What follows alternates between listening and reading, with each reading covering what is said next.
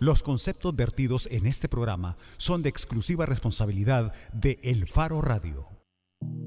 ¿Qué tal? Bienvenidos a El Faro Radio. Soy Karen Fernández y este probablemente sea uno de los saludos con más júbilo en el programa. Y Quizás más que motivos que celebrar, tenemos motivos para la esperanza. Ayer en la noche la Sala de lo Constitucional declaró inconstitucional la ley de amnistía de 1993. Y los otros motivos para celebrar se los voy a dejar a Ricardo Vaquerano. Hola Ricardo. Hola, pues para mí ese es el gran motivo para celebrar, Karen. ¿En qué estás pensando? Estoy pensando en... Fíjate que tengo varias cosas para celebrar, pero particularmente estoy pensando en un premio. En el reconocimiento de la Fundación Gabriel García Márquez. Bueno, Karen está haciendo alusión al reconocimiento de la Fundación Gabriel García Márquez para Nuevo Periodismo Iberoamericano, que se dio a conocer ahora. Eh, por primera vez en cuatro años de edición de este reconocimiento a la excelencia periodística se le entregó a un equipo y no a una persona, no a un periodista o a una periodista. Y el Faro es el que ha recibido este reconocimiento. Así que sí estamos muy contentos porque la, conocida en el ámbito periodístico como FNPI eh, ha sido para nosotros desde, desde hace años como un referente de periodismo de calidad y en ella han estado formando generaciones de periodistas de todo el continente y también de, de países como España, eh, algunas de las personas cuyo oficio periodístico más admiramos nosotros por su calidad, por su compromiso, por la independencia, eh, por la innovación, por la creatividad. Así que cuando viene la FNPI y hace este anuncio, eh, yo me siento muy, muy contento, en serio. En medio de, días, de semanas, de meses en, los que nos hemos sentido en el faro, eh, lapidados, eh, vituperados, vilipendiados por un montón de gente que, que porque decimos cosas feas sobre temas de corrupción o porque, eh, bueno, y esto incluye actuaciones de la Policía Nacional Civil, por ejemplo, piensan que nos comportamos mal, que somos indeseables, que ya tenemos eh, compromisos eh, ilegítimos con algunos sectores, pero este reconocimiento creo que viene a ser una palmadita que se aprecia mucho. Aprovechemos, digo yo, eh, para presentar ya a, a, una persona que está aquí en cabina, que viene como cometa a El Faro Radio, que es Carlos Dada. Carlos, buenas tardes, bienvenido al Faro Radio. Hola, Saúl, hola Karen, hola a todos nuestros radioescuchas. Para quienes no recuerdan, Carlos Dada es el fundador del Faro y también inició en 2014 este programa con nosotros.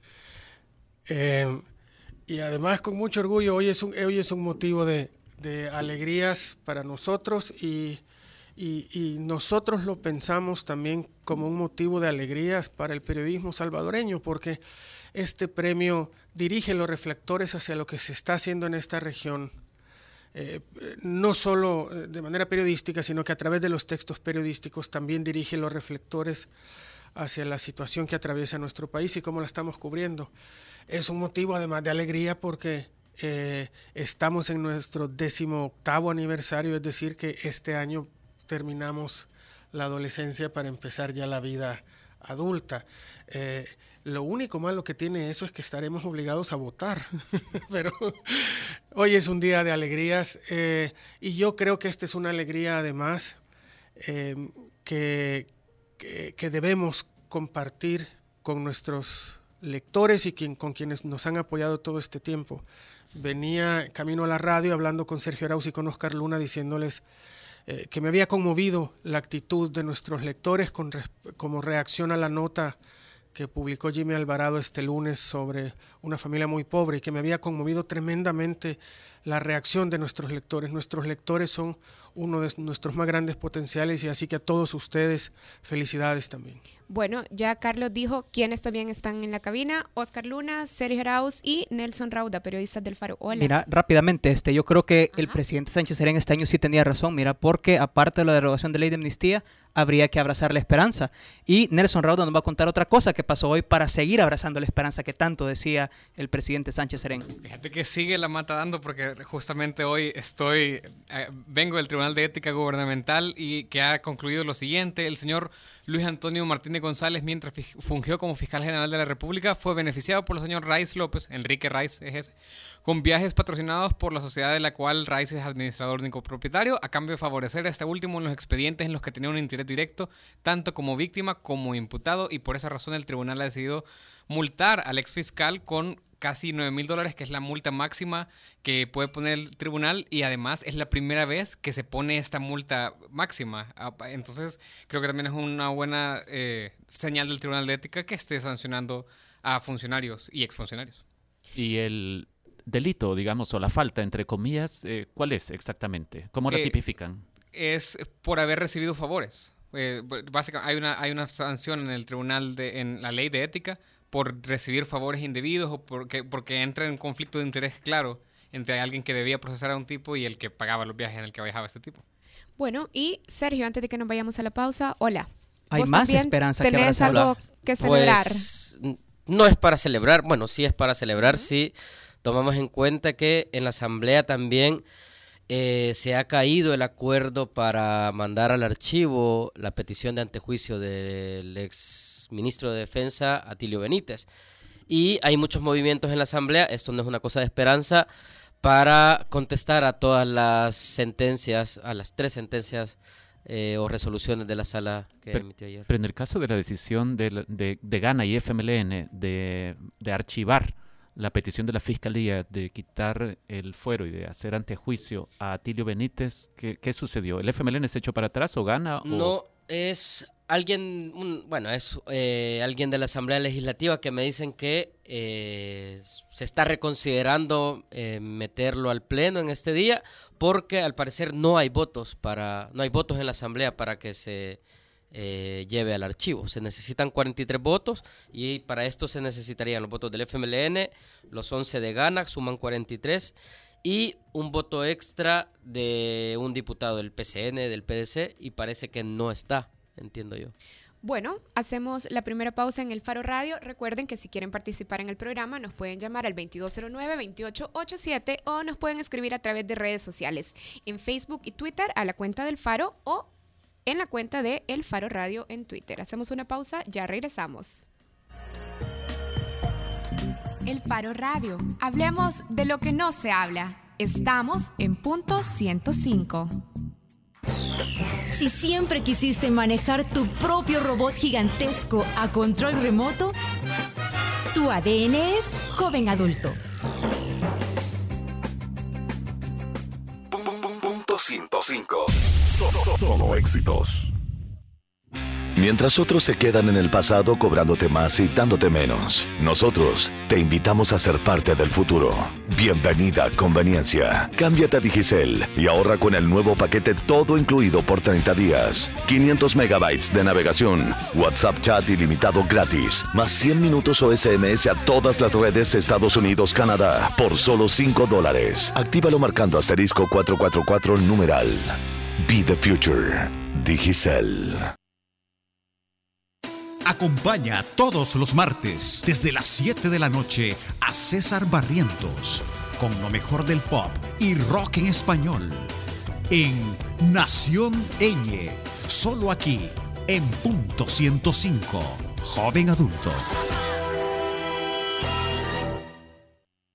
En el futuro, todos tendrán un smartphone de última generación. Bienvenido al futuro. Cámbiate a Digicel y llévate al Go Mobile con pantalla de 4.5 pulgadas, exclusivo de Digicel por solo 45 dólares. Be the future. Digicel. La portada en el Faro Radio. Ayer al final del día recibimos una noticia, una comunicación de la Sala de lo Constitucional declarando inconstitucional la ley de amnistía de 1993.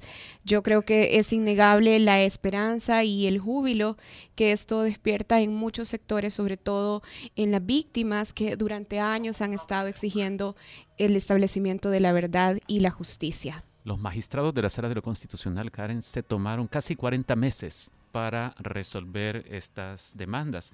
Y sabemos que en los últimos seis meses eh, hubo mucha tensión adentro porque, eh, según nuestras fuentes, desde hace más de un año ya tenían listo un proyecto de sentencia, pero había algunos magistrados que estaban resistiéndose a que esto finalmente entrara a agenda para resolverse, como eh, por fin sucedió ayer.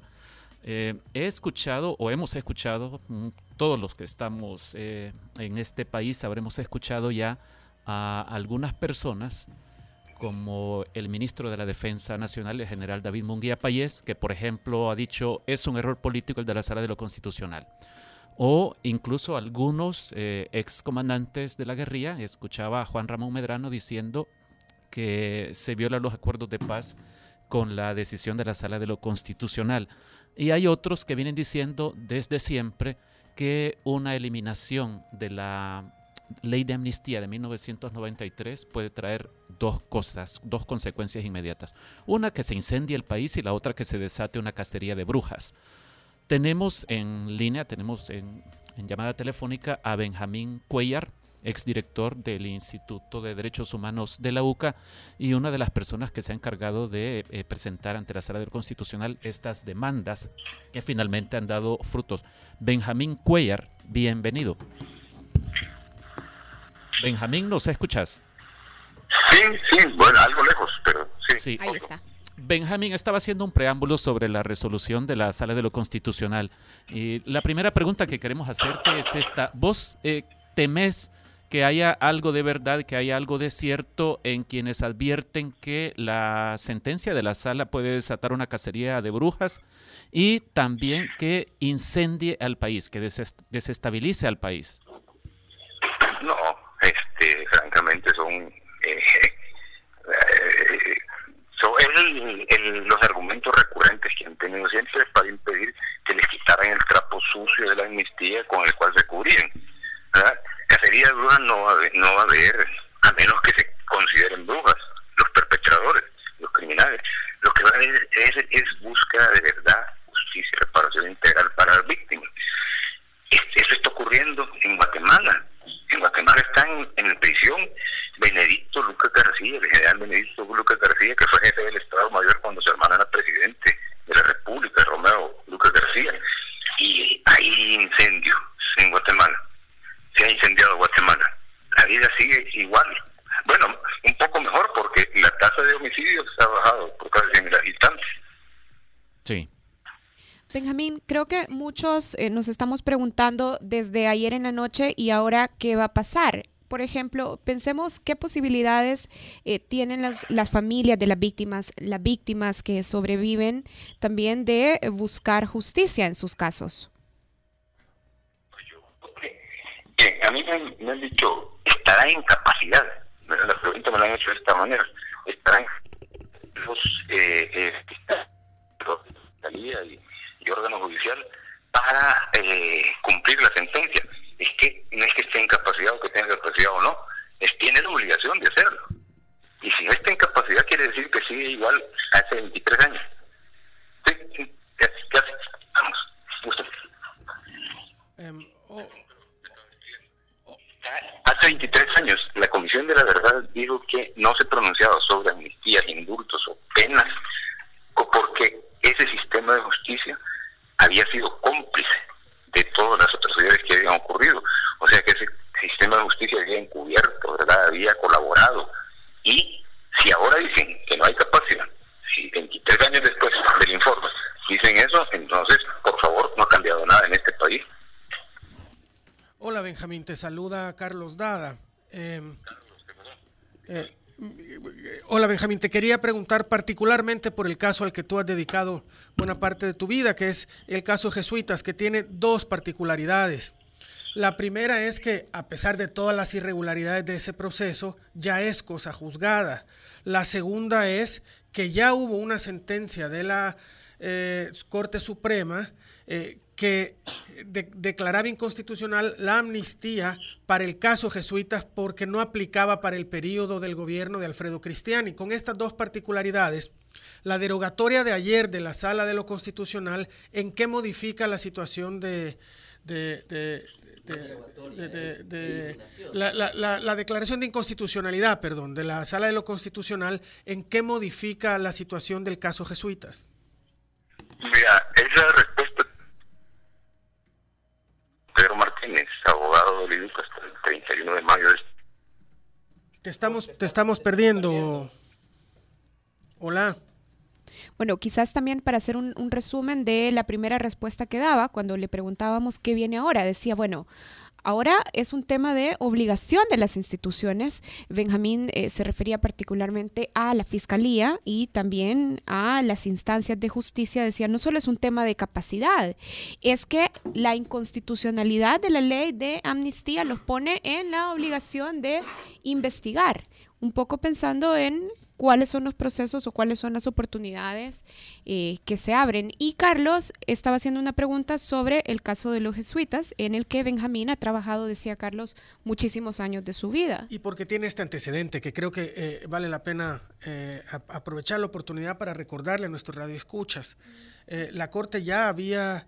declarado que no era aplicable la amnistía para el periodo de gobierno durante el cual fue aprobada, es decir, para, el, para los crímenes cometidos durante la administración del presidente Cristiani. El caso Jesuitas es uno de estos casos. Además, hemos de recordar que eh, tres eh, eh, miembros del ejército fueron juzgados, encontrados culpables y encarcelados, después perdonados por la amnistía. Perdón, Benjamín, que te perdimos cuando estabas dándonos tu respuesta. Decía que esa respuesta te la debo, porque precisamente con Pedro Martínez, que fue quien elaboró la demanda y que el 31 de mayo fue el abogado de Iuca, eh, estamos estudiando junto también con Segil, ¿verdad? Mm. ¿Qué posibilidades existen de volver a presentar una demanda en la Fiscalía General de la República? ¿Bajo qué argumentos, si es posible? ¿verdad? Entonces, estamos empezando a partir de, eh, bueno, a partir de ahora ese estudio, ¿verdad? Y si hay posibilidades, sí, nos ahorramos la, extradición. Si, aquí hay garantías que los procesen sin fraude, ¿verdad? Pero como te digo, eh, Carlos, tendríamos que estudiar las posibilidades. Perfecto. Benjamín, eh, ¿cómo valoras vos el aporte que hace esta sentencia tomando en cuenta esto? Los acuerdos de paz en ningún momento, a diferencia de lo que está ocurriendo hoy en Colombia, en ningún momento tomaron en cuenta las necesidades ulteriores de las víctimas de la guerra civil. Eh, pero esta sentencia como que podría interpretarse de alguna forma como un, una adenda al acuerdo de paz para tutelar derechos de las víctimas. Mira, en Colombia, incluso antes de empezar así en serio, publicitarse las negociaciones eh, que culminaron con la firma del acuerdo, los recuerdos, eh, ya existía una ley de víctimas y una buena ley de víctimas. ¿sí? O sea que eh, aquí en El Salvador existía un artículo, ¿verdad? Un numeral, perdón, del acuerdo de Chapultepec, en, su capítulo 1 sobre la Fuerza Armada, que se llamaba superación de la impunidad. ¿sí? Y planteaba que las graves violaciones de, de derechos humanos se iban a ser conocidas por la Comisión de la Verdad pero que eso no eximía de la posibilidad no, de que todos los tribunales de justicia de manera ejemplar. Entonces, me imagino yo que por eso plantean que los 32 casos de la Comisión de la Verdad son los que tienen que ser investigados y agrega otros similares. ¿Por qué te menciono esto? Porque creo yo que lo que está haciendo la Comisión de la Verdad, ¿verdad? más que una adenda, es cumplir lo que no cumplieron los que firmaron eso. ¿Sí? ¿Verdad? O sea, darle a las víctimas su lugar y prevenir, o perdón, combatir y no fortalecer la impunidad. El numeral se llamaba superación de la impunidad y lo que hicieron ellos fue fortalecerla con la amnistía cinco días después. Benjamín. Entonces, eh, eh, sí, es cierto, en, el centro está de la preocupación, entendería yo que están las víctimas, obviamente, del, no nos han Benjamín, de Sergio Arauz le saluda, del Faro. Eh, entiendo que eh, esta sentencia no, se iba, no iba a ser publicada hasta que se notificara a las partes. Usted es una de las partes. ¿Ya recibió la notificación? Aún no, aún no. Es que porque estaba hablando de la reparación a las víctimas y eh, parte de los extractos de la resolución de hecho explica y abre la puerta a que el Estado también eh, sí, responda moralmente por los daños causados a las víctimas. Y eso entiendo que estaba planteado en la demanda al principio. Es la reparación civil. Exactamente. Sí, o sea, el pago a las víctimas por el daño que le causaron. Este, la reparación moral estaba contemplada en el, en el grupo de recomendaciones de la Comisión de la Verdad para la en el tema de la reconciliación nacional. Pero aquí están hablando de la reparación civil. Yo no he leído toda la, la bueno, no he leído la sentencia, no la tengo, y no sé, pero lo que afirma en el comunicado es la reparación civil, porque era tan absoluta, tan incondicional, tan violadora de todos los estándares internacionales de derechos humanos, esa amnistía, que incluso ¿verdad? liberaba de la responsabilidad civil. Otra cosa es que los liberara de la, una cosa es que los liberara de la responsabilidad penal, pero además incluía la responsabilidad civil.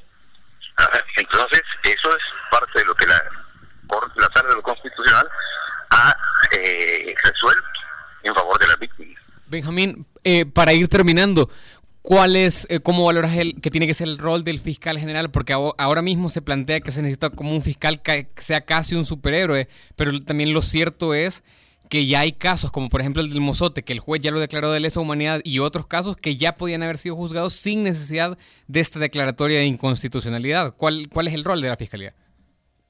Mira, yo, este, cuando fui director, presentamos eh, desde el IDUCA acompañando víctimas decenas, varias decenas de casos, ¿sí? Ahí están en la Fiscalía, ¿verdad? Con la denuncia hecha. Una de ellas es contra el general, el coronel Ochoa Pérez, Ochoa Pérez por la masacre de Santa Marta. Eh, hay informes de la Comisión Interamericana de Derechos Humanos. La comisión investiga, notifica las partes, escucha sus argumentos. Ahí están esos informes también. Están el, el informe de la Comisión de la Verdad. Las organizaciones de derechos humanos tienen algunos informes también. O sea que hay trabajo adelantado para el fiscal general de la República. No podríamos este, argumentar que se va a, abrumar de trabajo, que no va a tener las capacidades, porque incluso eso podría resolverse haciendo asocios, como dicen ahora, con universidades, con organismos, para preparar los borradores, por ejemplo, de lo que de lo que de sus informes o sus eh, requerimientos. Se podría pensar en la posibilidad de una comisión internacional contra la impunidad Ah, si no quieren para todo, para la corrupción, pero para esto. Porque la impunidad es lo que nunca se ha atacado en este país. Y la impunidad está a la base de la corrupción, de la violencia, de la inseguridad, de la exclusión, etcétera, etcétera. Entonces, el desafío es grande, ¿verdad? El trabajo tendría que ser también grande. También habría que optar, porque tengo entendido que en la sentencia de la sala, eh, por mecanismos o formas de justicia transicional como el eh, tribunal que desde el IDUCA impulsamos en el 2009 y que se sigue realizando hasta ahora. Ahí la gente puede ser escuchada, ¿verdad?, con respecto. Y también las víctimas pueden llegar a confesar y a pedir perdón. Eso se dice en Sudáfrica. Gracias. ¿Por qué no se puede hacer acá también? Bien, gracias Benjamín, gracias por tomarnos la llamada. Estábamos conversando con Benjamín Cuellar, que como Ricardo lo decía al principio, Benjamín presentó hace tres años y tres meses ante la Sala de lo Constitucional precisamente una demanda para pedir la inconstitucionalidad de la ley de amnistía. Y tenemos ya en línea también al diputado Mauricio Ernesto Vargas, diputado del grupo parlamentario de Arena. El general Vargas, para recordarles a quienes no se acuerden, fue miembro de la Comisión Negociadora del Gobierno que, que trabajó la firma de los acuerdos de paz. Bienvenido, general. Sí, un gusto saludarlos y a la audiencia de ustedes un saludo. Espero que tomen mi, mis reflexiones como un punto de reflexión para que ustedes como oyentes puedan formarse su propio criterio y no tratar de venderles como una idea prefijada sobre un problema tan grande como es el problema de la actual de la vida nacional. Eh, general, la Sala de lo Constitucional plantea que la ley de amnistía de 1993 eh, pasaba por encima de disposiciones eh, recogidas en tratados internacionales firmados por El Salvador, de los que El Salvador es parte. ¿Usted cuál es la valoración que hace sobre la sentencia de inconstitucionalidad contra la ley de amnistía del 93? Bueno, en primer término no puedo hacer una valoración global porque no conozco realmente todas las sentencias. Tengo nada más la información preliminar que son apartados de ella, pero sí quiero decir que eh, hay cosas que yo veo, por ejemplo, que son puntos que me, me llaman la atención, me llaman la curiosidad, pero tengo que leer la sentencia para oír toda la sustanciación de la misma. ¿Por qué razón hablamos de 1989-1992? El conflicto fue del 89 al 92. ¿Estamos hablando de impunidad? ¿Estamos hablando de justicia? ¿O de qué estamos hablando? 89-92. De los años 70 a los años 90 eh, hubo un conflicto y hubo problemas en nuestro país de toda índole. ¿Por qué razón 1989-1992? ¿Cuál es la implicación que tiene tanto la ley eh, de amnistía, la, la, la, inconstitucionalidad de la ley de amnistía y cuál es la relación de esta con la ley de reconciliación. Sí, perdón, general, no le entiendo esta alusión que usted hace a los años 70, por ejemplo, porque la ley de amnistía lo que hacía era abarcar los años de la guerra civil. Por eso. Pero los años de la guerra civil son del 89 al 92. No, no, no, claro que no. Pero no, lo que sucede... El conflicto, el conflicto fue mucho más allá, pero pero la ley de amnistía tenía un, un espacio de tiempo del 80 al 92. Usted tiene absolutamente toda la razón. Pero si queremos historias de un conflicto y queremos la verdad, la verdad no se circunscribe con historias omitidas ni con verdades unilaterales. Perdón, general.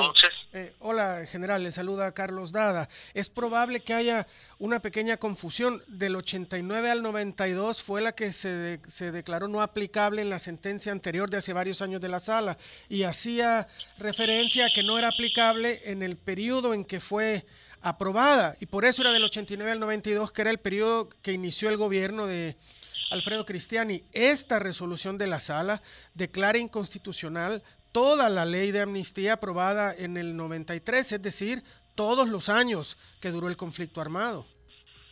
Entonces, si es así, pues ya me aclara la pregunta y me quedo un poquito más tranquilo, porque no, yo no tengo ni sesgos ideológicos en el análisis de un problema de tanta trascendencia para el país, ni mucho menos predominan mis ideologías, sino que debo de, debo de buscar sano juicio y buen criterio para poder emitir una opinión. Posteriormente, tocan el objeto de la ley de amnistía, eh. tocan el objeto de la ley de amnistía y tocan el objeto de la ley de reconciliación. Mi pregunta también está, ¿qué implicación tiene con el FMLN como partido político cuando se toca el objeto. Si ellos, la amnistía fue precisamente para que tuvieran los requisitos mínimos indispensables para conformarse como partido político y que ingresaran a la vida social y política del país. Entonces, sí, general, entonces eh, permítanos aclarar también ese punto, porque la sala ya adelantó en su comunicado de ayer que eh, se mantiene vigente entonces la ley del 92. Es así, que sirvió para la reinserción de los combatientes del FMLN, por ejemplo, pero la sala sí ya adelantó esto en el comunicado. No, sí, yo estoy totalmente de acuerdo pero me llama, yo estoy haciéndome preguntas, no estoy haciendo afirmaciones ni desconocimiento de la misma. Yo pregunto que eh, qué valoración tiene una y la otra en un momento determinado desde el punto de vista del objeto de la ley, por qué una sí tiene una caracterización y la otra no. Em, Ahí está mi... General, yo le, yo, le, yo le quiero hacer una pregunta a usted porque usted fue de los negociadores de los acuerdos de paz como representante en ese momento eh, de las Fuerzas Armadas y todo el proceso que se vino después donde usted ocupó un lugar, eh, digamos, de, de bastante alto perfil.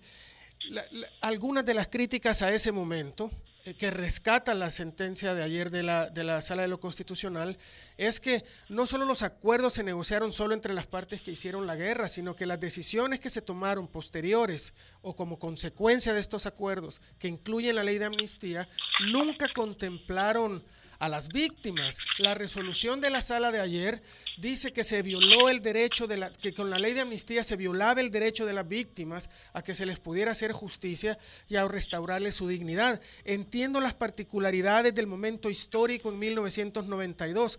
Por eso le pregunto hoy a usted, ya en el año 2016, si ha cambiado su perspectiva sobre este asunto particular.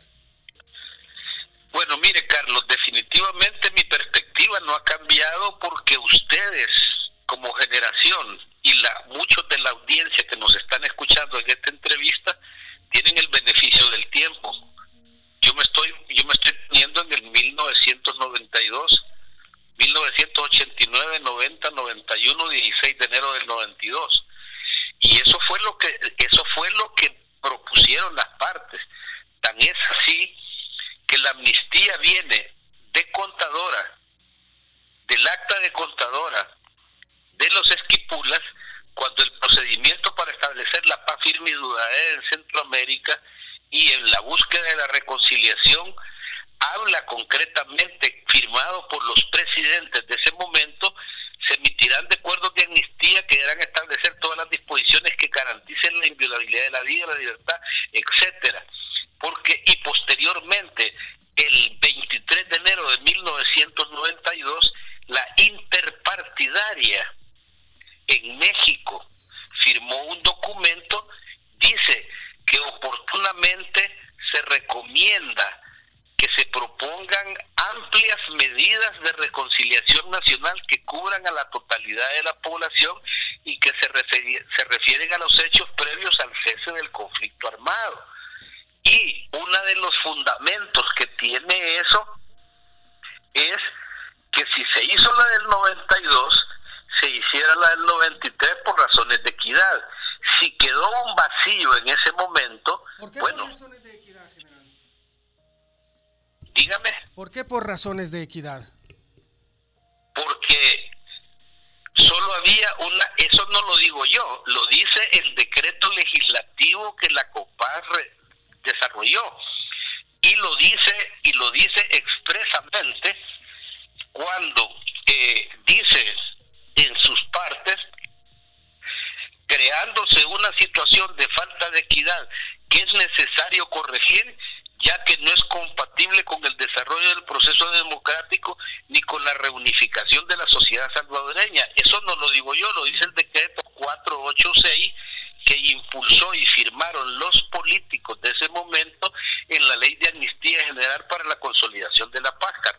La del 93 que se dio la misma semana que se dio a conocer el informe de la Comisión de la Verdad, o sea que más que por equidad parecía una ley hecha ad hoc para eh, responder a las, a las revelaciones del informe de la Comisión General.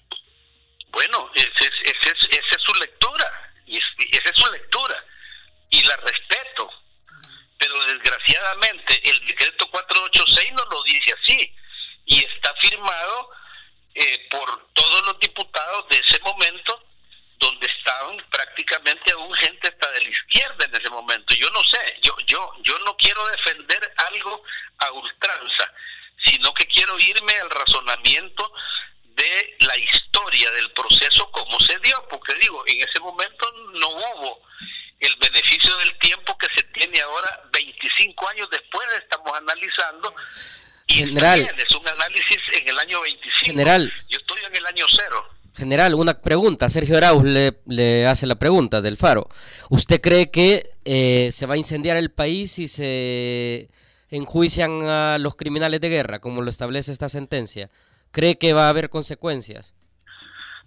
Mire, yo le pido a Dios que eso no sea así. Creo que la polarización se podría aumentar, esa es mi percepción. ¿Por qué razón? Porque cuando están hablando prácticamente de determinados hechos y la sentencia lo dice con bastante claridad en una de sus partes, donde habla que no se trata, dice, de comportamientos individuales o aislados, sino que dice el resultado de lineamientos y órdenes claramente visibles las jerarquías, los mandos y el funcionamiento de las estructuras armadas. O sea, que ahí va, ahí podrían venir, este, tenemos el caso del libro ese que salió de San Vicente, que eh, ahí está una estructura, ahí está todo lo que no se trata del hecho individual, o sea, ¿a, a dónde vamos a llegar? Es mi, mi preocupación. Y mi preocupación la sustento para los señores que están... Y no, será general llegar a identificar a los responsables como para que las víctimas tengan finalmente la posibilidad de perdonar a los que ya saben que son los responsables del asesinato o desaparición o torturas de sus parientes. Bueno, mire, yo en ese sentido eh, le voy a, a clarificar algo que realmente para mí es muy importante. Y esto ya lo hablo como firmante de los acuerdos y como parte de, estar en, en, en, el mismo proceso. Eh, dije que la amnistía no la hicimos nosotros en la mesa de la negociación. Eso hay que aclararlo primero. ese buen punto. No se, no se buscó la impunidad, tampoco es correcto desde mi perspectiva Adicionalmente, cuando nosotros afirmamos, buscamos realmente la solución de la terminación del conflicto armado y encontramos concretamente que es la amnistía. La amnistía no son cinco pícaros que se han reunido para poderse encubrir la impunidad como teóricamente la sustentan algunos analistas en, en el país.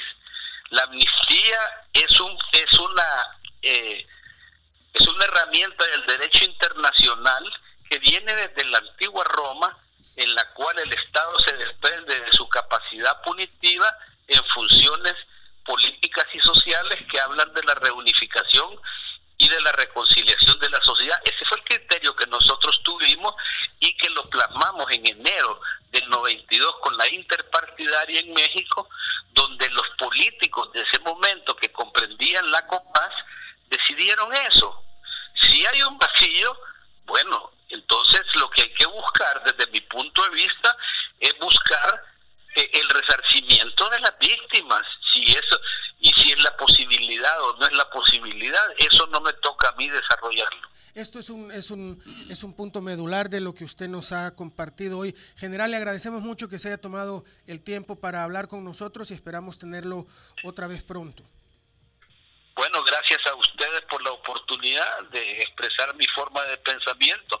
Lo que le pido a los amigos que nos escuchan es sano juicio y buen criterio.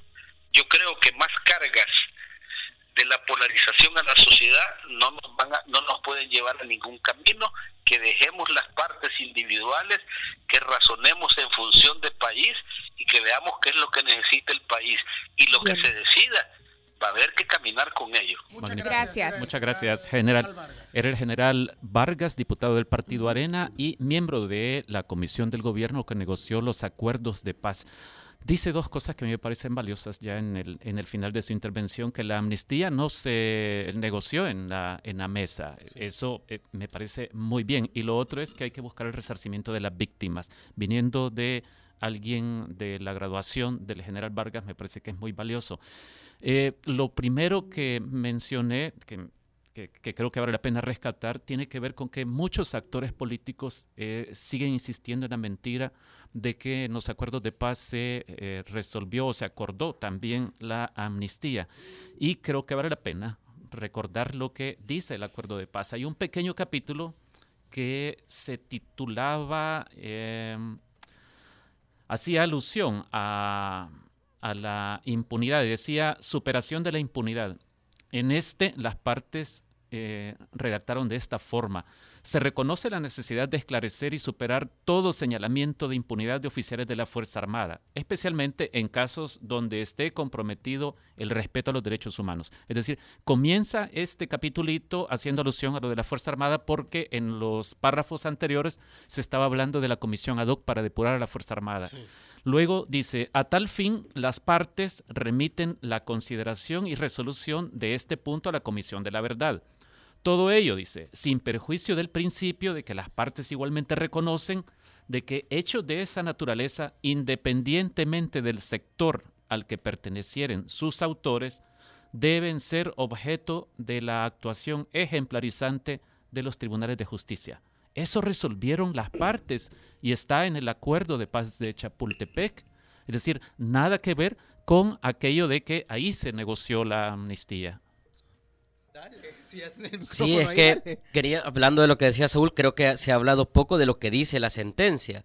Y parte de lo, de lo medular que dice la sentencia es que se existe en la Constitución la posibilidad de amnistía, pero sobre aquellos hechos que se cometieron en enfrentamientos y en combates entre ambos bandos. No puede existir amnistía cuando se ha violado eh, derechos humanos fundamentales o acuerdos internacionales. Y en la sentencia se habla de que, digamos, se hace un listado de delitos, de crímenes de lesa humanidad, de crímenes de guerra que ahora pueden ser eh, llevados a la justicia. Entonces, yo creo que hay que explicar un poco también qué es lo que dice la sentencia de ayer. Eh, lo que se hace es eliminar eh, la ley de amnistía de general del 93 y se revive la ley de reconciliación del 92, que esa es la que establecía una amnistía para este tipo de delitos. O sea, para aquellos enfrentamientos o combates entre dos bandos, no para los delitos cometidos eh, hacia víctimas o terceros que no tenían nada que ver con la guerra. Entonces, yo creo que eso es importante mencionarle. solo resaltar eh, tres cosas que, que incluye la resolución de la Sala de lo Constitucional. La primera, ya dijimos, es el derecho a las víctimas a la justicia. Y esto lo traigo a colación porque tendemos a pensar que, como los derechos humanos más elementales, el más elemental es el derecho a la vida. Y no es cierto. Hay un, hay un derecho humano que es incluso eh, eh, superior en jerarquía a ese, y es el derecho a la dignidad. Incluso cuando has perdido la vida, tenés derecho a que se restaure tu dignidad y a que se te haga justicia. Y esto está contemplado en la resolución de la Corte. Y lo otro que me parece muy importante es que la Corte ya llama a establecer las responsabilidades de mando en cada caso. Es decir, no solo fueron los soldados que perpetraron estos crímenes, sino de dónde vinieron las órdenes y toda la cadena de mando. Y finalmente una medida que está establecida también en la sentencia, eh, que es una medida eh, contemplada en todos los procesos de justicia transicional, que es algún tipo de reparación y de indemnización hacia las víctimas. Me llama la atención que la mayor parte de las reacciones que hemos recibido hoy del universo político de este país vienen todas de gente que ya sea mencionadas en violaciones a los derechos humanos durante la guerra o que participaron en el conflicto armado. Tenemos que hacer un corte. Gracias Sergio Arauz del Faro, gracias eh, Carlos Dada. Eh, Karen, ¿nos querés decir algo rápidamente? Sí, les quiero decir que la ley de amnistía es cosa del pasado, pero además les quiero contar que mientras otros se quedan en el pasado cobrándoles más y dándoles menos, Digicel les invita a ser parte del futuro. De hecho, pueden ahorrar con el nuevo paquete todo incluido por 30 días, 500 megabytes de navegación, WhatsApp, chat ilimitado, además gratis más de 100 minutos o mensajes a todas las redes Estados Unidos y Canadá por solo 5 dólares. Pueden activar este servicio marcando al 444 numeral. Digicel, Be the Future. Hacemos una pausa, ya regresamos. El Faro Radio. Hablemos de lo que no se habla. Estamos en punto 105. Mientras otros se quedan en el pasado cobrándote más y dándote menos, nosotros te invitamos a ser parte del futuro. Bienvenida a Conveniencia. Cámbiate a Digicel y ahorra con el nuevo paquete todo incluido por 30 días. 500 megabytes de navegación, WhatsApp chat ilimitado gratis, más 100 minutos o SMS a todas las redes Estados Unidos, Canadá, por solo 5 dólares. Actívalo marcando asterisco 444 numeral. Be the future. Digicel. Porque todos estamos hechos de canciones y vibraciones. No te pierdas todos los viernes, desde las 7 de la noche, Hechos de Música con Carlos Galicia.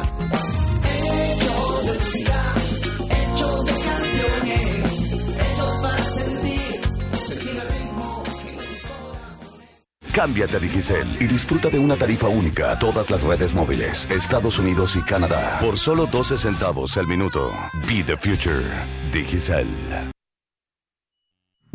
Bajo la lupa en el Faro Radio. Participaciones de redes sociales. Voy a aprovechar para leer bien rápido eh, todos los comentarios que estuvieron llegando durante el bloque anterior. Mario Moreno está reaccionando a uno de los comentarios del general Vargas y decía, bueno, ustedes lo ablandaron en el transcurso de la entrevista. También tenemos participaciones de Lilian Arrieta. Lilian se pregunta, ¿será que necesitamos una fiscalía superhéroe para procesar casos de la guerra ante la sentencia de la sala de lo constitucional? Manuel Saracais sobre el caso de los jesuitas nos recuerda que es un caso de lesa humanidad. Así lo presenta, dice Manuel, eh, el informe de la Comisión de la Verdad y además se cometió en el periodo entre 1989 y 1992, haciendo referencia también a los plazos. Eh, Mario Moreno también estaba eh, recordando las palabras de Claudia Paz en el Foro Centroamericano de Periodismo. Decía, bueno, el primer paso es, como fue en Guatemala, iniciar depurando el sistema judicial. Y en el primer bloque, en la introducción, les contábamos del reconocimiento eh, de la excelencia que esta mañana conocíamos que este año va a recibir el Faro. Así es que también se incorpora a la mesa Óscar Martínez, periodista del Faro, que nos ha estado esperando por minutos eternos para estar en la mesa. Hola, Óscar. No, muy feliz. El tema que estaban hablando creo que era de más trascendencia para este país. Vaya, y aquí está Carlos Dada, sigue Carlos Dada con nosotros. Carlos, cuando el Faro inició en 1998, creo era obvio que no se podía predecir que en el 2016 iba a recibir el premio o el reconocimiento a la excelencia del premio Gabriel García Márquez. Pero vos, ¿cuáles crees que son esos elementos claves en los que el Faro ha ido mutando hasta merecer este reconocimiento? Fíjate que yo, yo creo sinceramente que nosotros en este país eh, hemos padecido de la orfandad periodística. Eh, quiero decir que nuestro proceso histórico, nuestra tradición periodística ha sido siempre interrumpida por accidentes históricos. La generación anterior a la nuestra es la generación que hizo la cobertura de guerra y con la que hubo pocos vasos comunicantes, digamos. Eh, nos tocó aprender haciendo autocrítica. Yo creo que este es parte de, lo que explica cómo el faro ha llegado a ser lo que es. La autocrítica, que aunque hiciéramos el faro en el tiempo libre, nos reuníamos básicamente a deshacer nota por nota eh, de una manera muy seria. Eh, lo otro y que yo creo que en buena manera explica la personalidad del Faro, lo bueno y lo malo también, es que eh, este periódico solo se explica gracias a que sus periodistas eh, trabajaron durante muchos años cuando no había dinero para que nadie ganara un centavo. Y esto creo yo que ayudó a forjar la personalidad del Faro, que ahora que estamos entrando en la etapa adulta, pues hombre, empieza a dar, a dar frutos. Oscar, ¿vos cuándo iniciaste en el Faro y por qué iniciar o por qué sumarse al proyecto?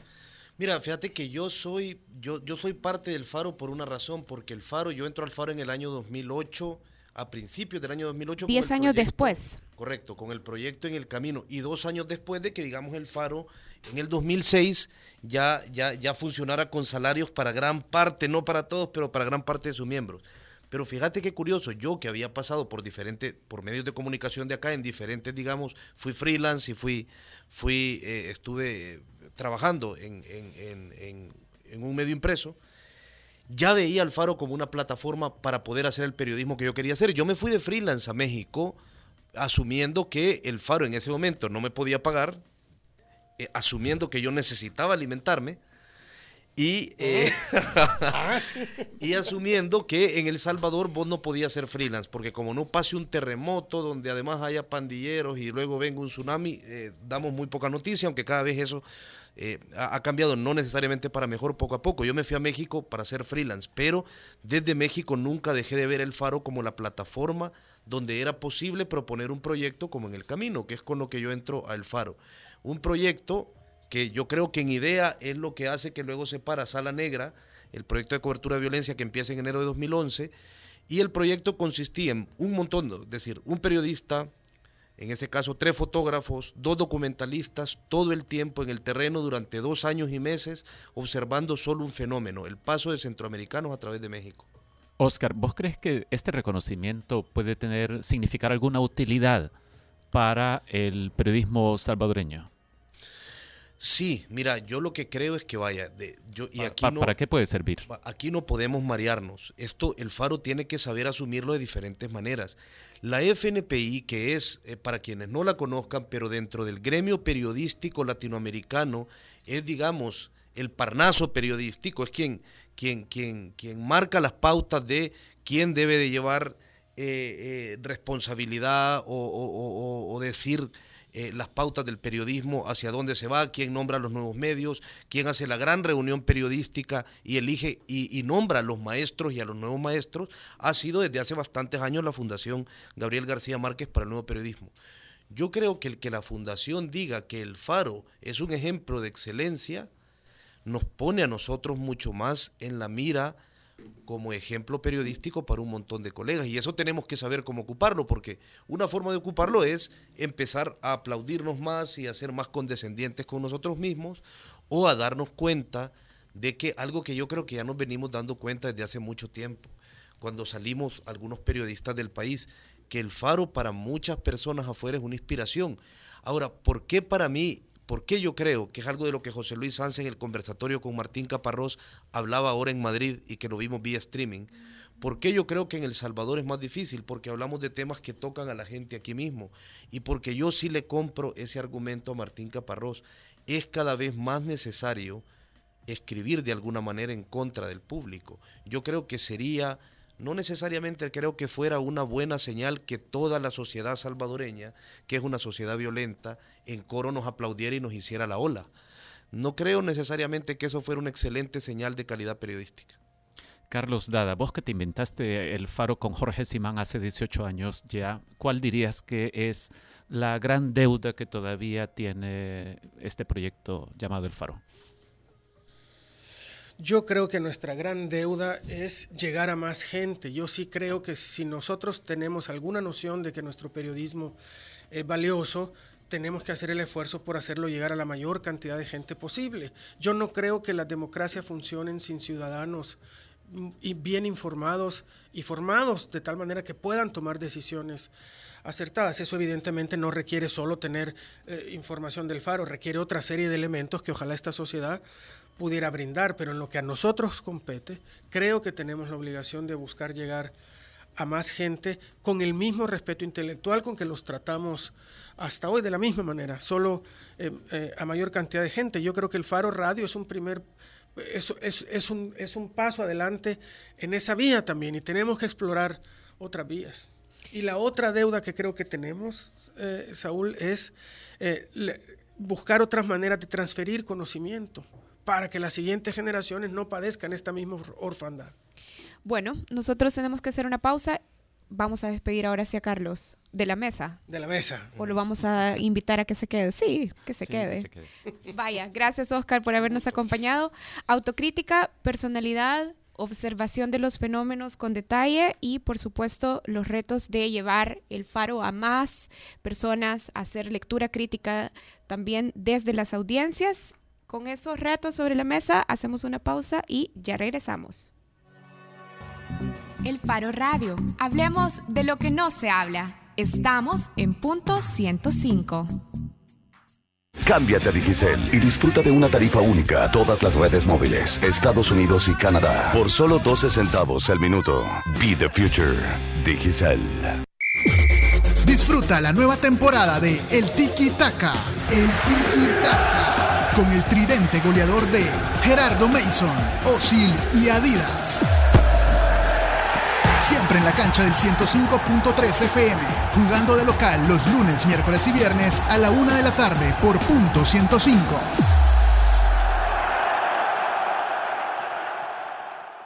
En el futuro, todos tendrán un smartphone de última generación. Bienvenido al futuro. Cámbiate a Digicel y llévate al Go Mobile con pantalla de 4.5 pulgadas, exclusivo de Digicel por solo 45 dólares. Be the future. Digicel.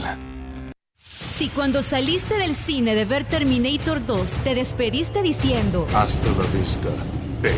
tu ADN es joven adulto. Punto 105. Solo, solo éxitos. La contraportada en el Faro Radio.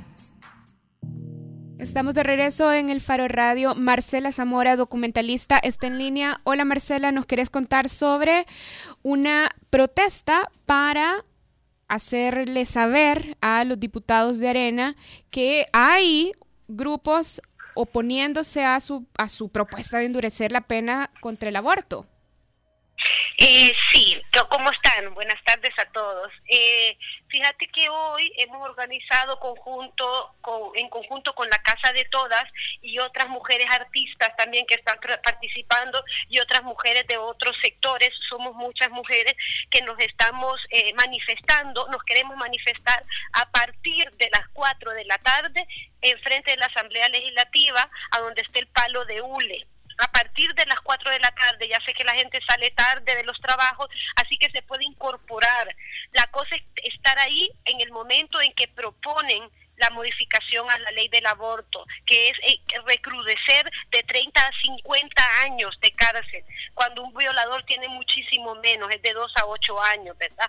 Entonces, eh, queremos llegar y hacerle ver a los diputados de Arena que esta no es una reforma de la ley va en pro de la vida, sino en pro de la muerte realmente y en pro de la salud y la vida de las mujeres de este país, la vida de mujeres y niñas, porque según el informe de UNFPA de 2015, hay 1.444 niñas que salieron embarazadas en el 2015 de 10 a 14 años. Eso quiere decir 1.444 hombres que infringieron la ley y que deberían de estar en la cárcel. Yo quiero saber cuántos de esos 1.400 hombres, 444 hombres, estén en la cárcel.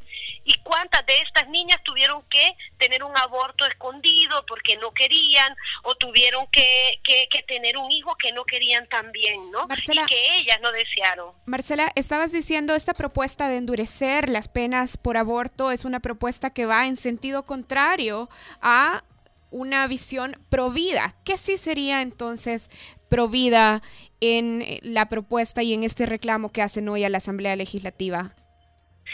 Provida es poner primero la vida de la mujer, o sea, y tener un debate abierto. Queremos tener un debate abierto, lo que queremos es que esto no sea una, una cosa que elijan 43 diputados y diputadas, porque es lo que se necesita para eh, eh, ratificar esto, ¿no?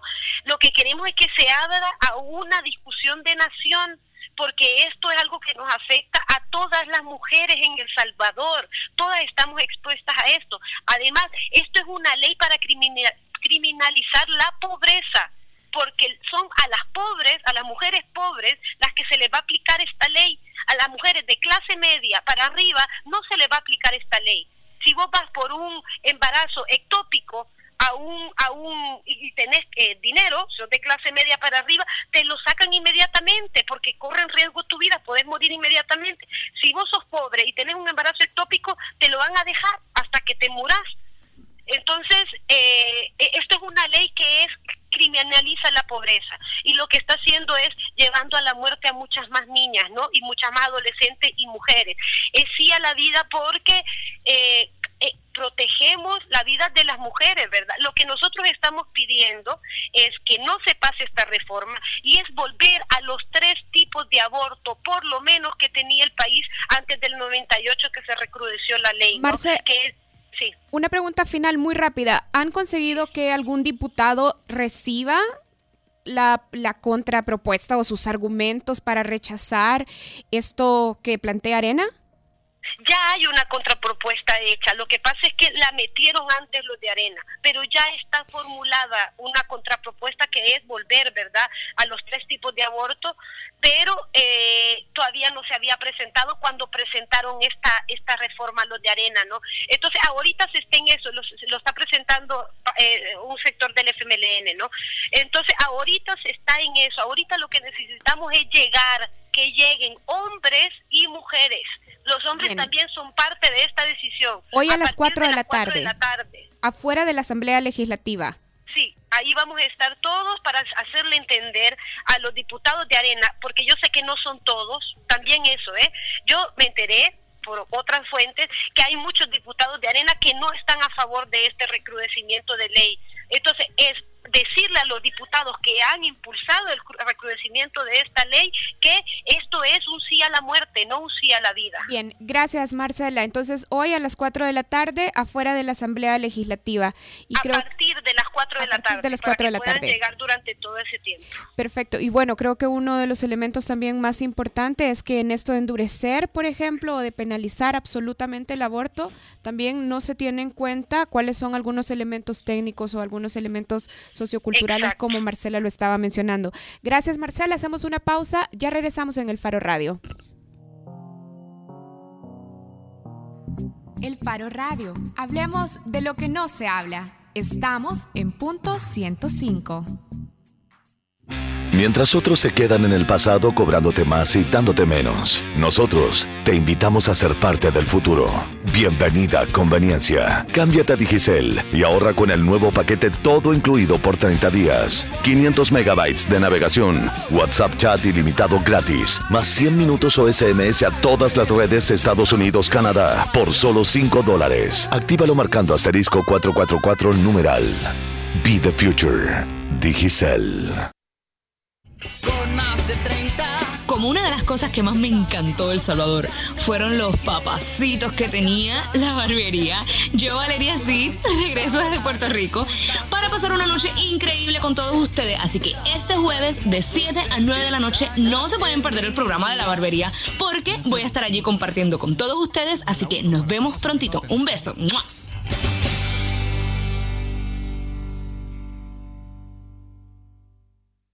En el futuro, todos tendrán un smartphone de última generación.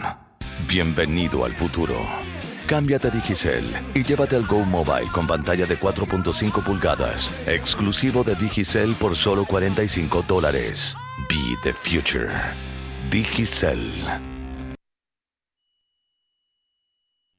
Estamos al aire. Sí, estamos al aire. Estamos al aire. Eh, ya nos vamos. Gracias, Carlos. Gracias Qué a chivo. Nelson Pastelito Rauda. Gracias a todos. Que ahora vino a hacer acto de presencia. Estamos Gracias, contentos, Ricardo Baquerano. Hoy es día de fiesta, sí. Sí, yo de verdad estoy, me siento súper esperanzada. Gracias, Ricardo Avelar. Tu canción no va a sonar. ¿Cuál lo pidió hoy? siento. Eh, ya te voy a decir, O sea, fíjate. No era, no era solo Luna el de eso entonces. No, no, no, solo estoy diciendo-. Mira, Karen, qué cosa más horrible la que pusiste el programa pasado. those. Qué cosa más espantosa. Claro que no, vos no tenés. Yo voy a poner no una sos cosa- un hombre de criterio. Parecía puesta por Oscar Luna esa canción. Si solo voy a decir algo hoy, concuerdo que esa canción estaba bien fea. Mira, esto es un poco de psicodelia para ustedes. Eh, esto es lo que nos acompañó a Daniel Reyes, a Andrea Burgos y a mí por dos días de no dormir eh, poniendo bello el faro. Esto es Tiny Tim. See you in the sunshine. Adiós. Hello, my dear friends. Well, here I am on record at last. And it feels so wonderful to be here with you on my first album. I'm so happy, oh, happy, very lucky me. I just go my way, living every day.